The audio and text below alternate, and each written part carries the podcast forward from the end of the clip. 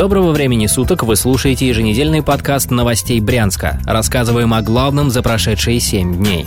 Брянская область заняла 69 место в России по доступности бензина. Эксперты РИА Новости составили рейтинг регионов России по доступности бензина. За основу брали следующие показатели. Сколько литров 92 бензина можно купить на чистую среднюю зарплату в регионе, какова цена 1 литра 92 и насколько подорожало топливо с начала года.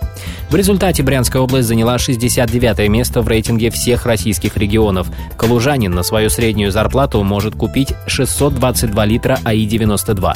Средняя стоимость его в нашем регионе составляет 42 рубля 81 копейка. С начала года топливо выросло в цене на 2,3%. Лидирует в списке Янао, а замыкает рейтинг Дагестан.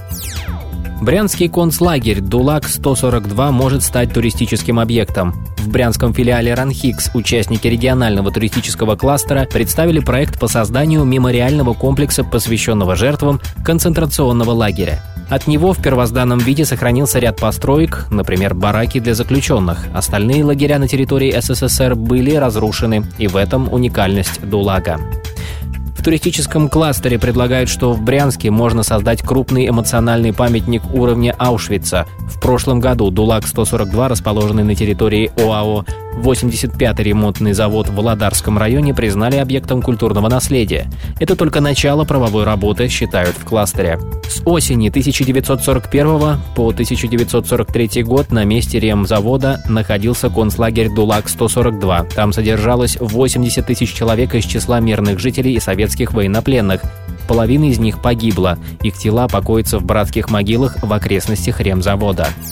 Под Новозыбковым появится особая экономическая зона. В Новозыбковском районе Брянской области создадут филиал особой экономической зоны Алабуга, которая базируется в республике Татарстан. Как оказалось, брянский губернатор Александр Богомаз уже договорился с главой Татарстана Рустамом Минихановым о создании льготной территории для бизнеса. 19 августа в Брянск приехала делегация из Алабуги. Она направится для знакомства в Новозыбковский район. Там в будущем, возможно, реанимируют местный машиностроительный завод, который сейчас проходит процедуру банкротства и создадут новые предприятия.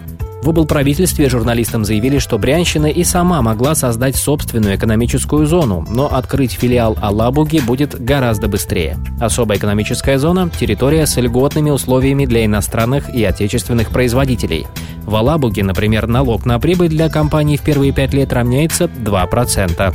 Также предприятия на 10 лет освобождают от земельного, имущественного и транспортного налогов. В Брянске линейки 1 сентября пройдут по новым правилам.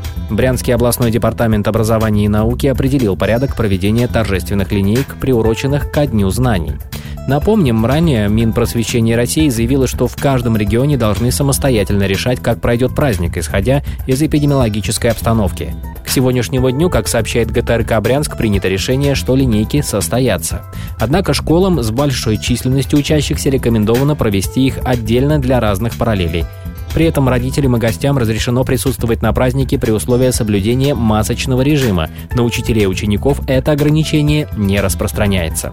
Также принято решение, что ношение масок для педагогов и учащихся не будет обязательным, а вот сотрудники пищеблока должны использовать средства защиты органов дыхания. На входе в образовательные учреждения всем, без исключения, будут измерять температуру бесконтактным способом. Это был подкаст новостей Брянска. Слушайте нас и берегите себя.